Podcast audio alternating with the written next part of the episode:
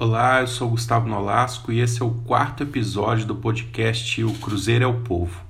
Se você não escutou os outros ainda, ou mesmo quer mandar para alguém que ainda não conhece o podcast, é só você acessar o canal do Somos Gigantes. Todos os episódios estão lá. Aqui toda semana eu vou trazer histórias relacionadas à torcida do Cruzeiro. Contar também um pouquinho dos bastidores, das inspirações que eu tenho para escrever as minhas crônicas que sai no jornal Estado de Minas e no portal Super Esportes. Nesse quarto episódio, vou falar sobre memórias. Isso mesmo, memórias. No dicionário, memória significa narração de caráter pessoal, escritas por ter servido como testemunha ou participantes de evento histórico ou importante. Então, não é só um lembrete, nem apenas lembranças. Memórias é algo valioso, importante é como, por exemplo, o conjunto das suas histórias vividas com o Cruzeiro. Você trata todas elas apenas como um lembrete? O Cruzeiro te provoca apenas lembranças ou ele está em algumas muitas passagens inesquecíveis da sua vida? Falando por mim, claro que não lembro de tudo que vivi em relação ao Cruzeiro. E nem tudo que tem uma vaga lembrança também é importante como por exemplo um jogo que foi de geral contra o Democrata de Governador Valadares e nós perdemos lá no Mineirão. Só isso que lembro e nem assim me marca tanto. A mesma coisa para inúmeras vitórias que sequer lembro placar ou adversário. Mas existem histórias que considero que estão na lista de fatos marcantes, não só relacionados ao futebol, mas da minha vida como um todo. Minha primeira vez no Mineirão, o jogo quando levei a minha filha, a viagem para ver o Cruzeiro ser campeão no Itaquerão, ou a carta que recebi do Ademir me pedindo desculpa porque não podia me mandar uma camisa que eu havia pedido quando eu era criança. Isso são as memórias, fatos onde fui testemunha de algo marcante.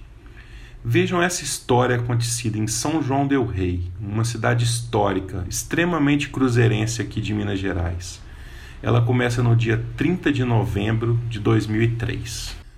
Naquela manhã, Bruno acordou bem cedo e com o coração acelerado. O ônibus para Belo Horizonte sairia às 10 horas e ele ainda tinha de visitar a mãe no hospital. Não era um dia qualquer, tampouco uma viagem qualquer. O seu cruzeiro ia enfrentar o Paysandu pelo Campeonato Brasileiro. Seria a primeira oportunidade de Bruno ver o seu time do coração ser campeão brasileiro. Abriu a gaveta, viu duas camisas do Cruzeiro, uma comprada no camelô e outra oficial pegou as duas. Vestiu a primeira e pediu ao pai que entregasse para a mãe, no quarto do hospital, a oficial. Ainda conseguiu acenar para ela pela janela do quarto antes de viajar. No Mineirão, conseguiu entrar apenas na geral, mas o importante era ser testemunha daquele possível título inédito. A CBF ainda não tinha reconhecido a Taça Brasil de 1966 como campeonato brasileiro. E ele veio com uma vitória linda, do lado de fora do estádio, em meio à festa azul e branca, Bruno viu um vendedor ambulante com um vidro, um coração e a estrela amarela que todo cruzeirense tanto sonhava. Comprou e levou para sua mãe. A segunda parte da história aconteceu dez anos depois, em 2013. E foi assim que o Bruno me contou. Em 2013, ela já com, com câncer já avançado, fazendo hemodiálise. E de tantas e tantas vezes internada, até vou lembrar aqui, né, um dia da, dela fazer careta e que foi uma quinta-feira logo depois que o Atlético ganhou a Libertadores. Mas eu falei com ela, não mãe, pelo menos o Cruzeiro tá bem. Ela falou, nós vamos ser campeão esse ano também. E infelizmente ela não ficou para ver, né? Aqueles jogos e mais jogos é, que a gente teve em 2013. Mas levei meu irmão caçula logo depois que ela faleceu, em, em 31 de agosto. Levei meu irmão caçula para assistir Cruzeiro e Atlético Paranaense, um jogo um jogo nervoso, né? Que ganhamos de 1 a 0 sofrido, que anulou, se eu não me engano, dois ou três gols do Cruzeiro. E quando foi o gol mesmo, meu irmão não comemorou, porque ele não sabia se estava valendo ou não, porque já tinha comemorado os gols. E e eu já tinha contado essa história para ele de 2003.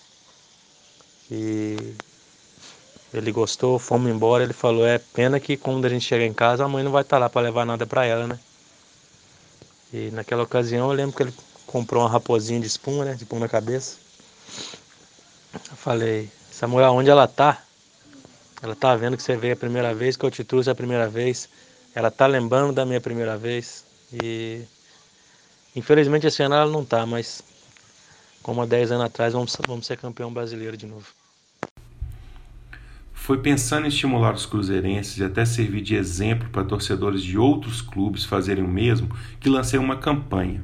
Dei ela o nome de Conte Suas Histórias com o Cruzeiro. Ela veio da minha necessidade de pensar em algo que pudesse fazer as pessoas ocuparem a mente durante a quarentena por conta da pandemia de Covid-19, usando histórias diferentes e emocionantes. Lancei a campanha e transformei em crônica. Dei ela o mesmo nome: Conte Suas Histórias com o Cruzeiro. Vivemos um tempo como se o domingo sem jogo do Cruzeiro fosse todo dia. A estranha falta do insubstituível, acompanhada de criatividade para ocupar essa ausência.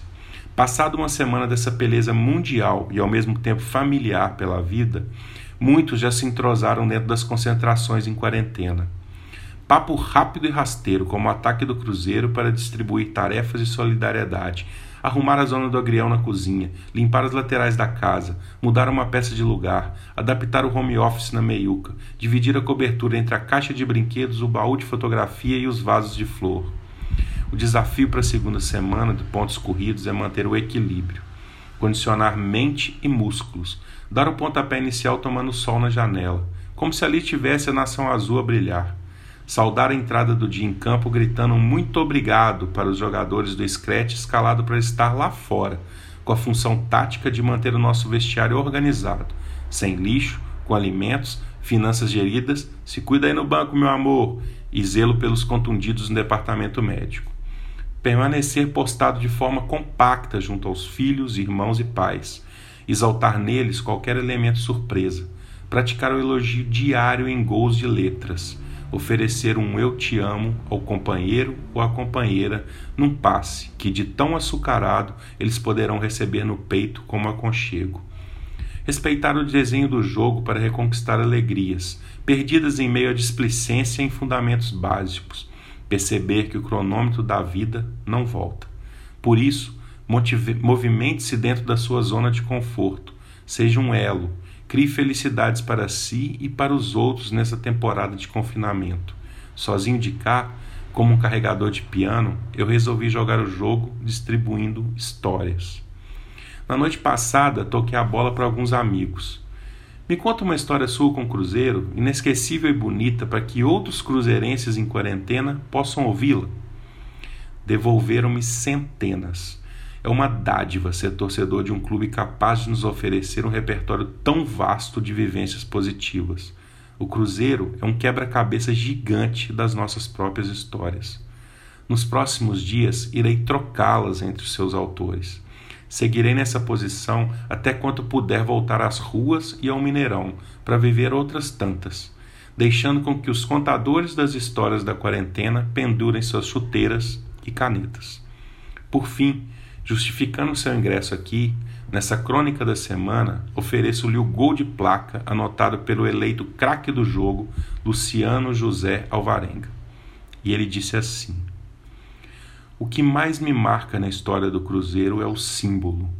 É motivo de profundo orgulho sair à noite, olhar para o céu e ver a bandeira do meu clube sempre estendida lá.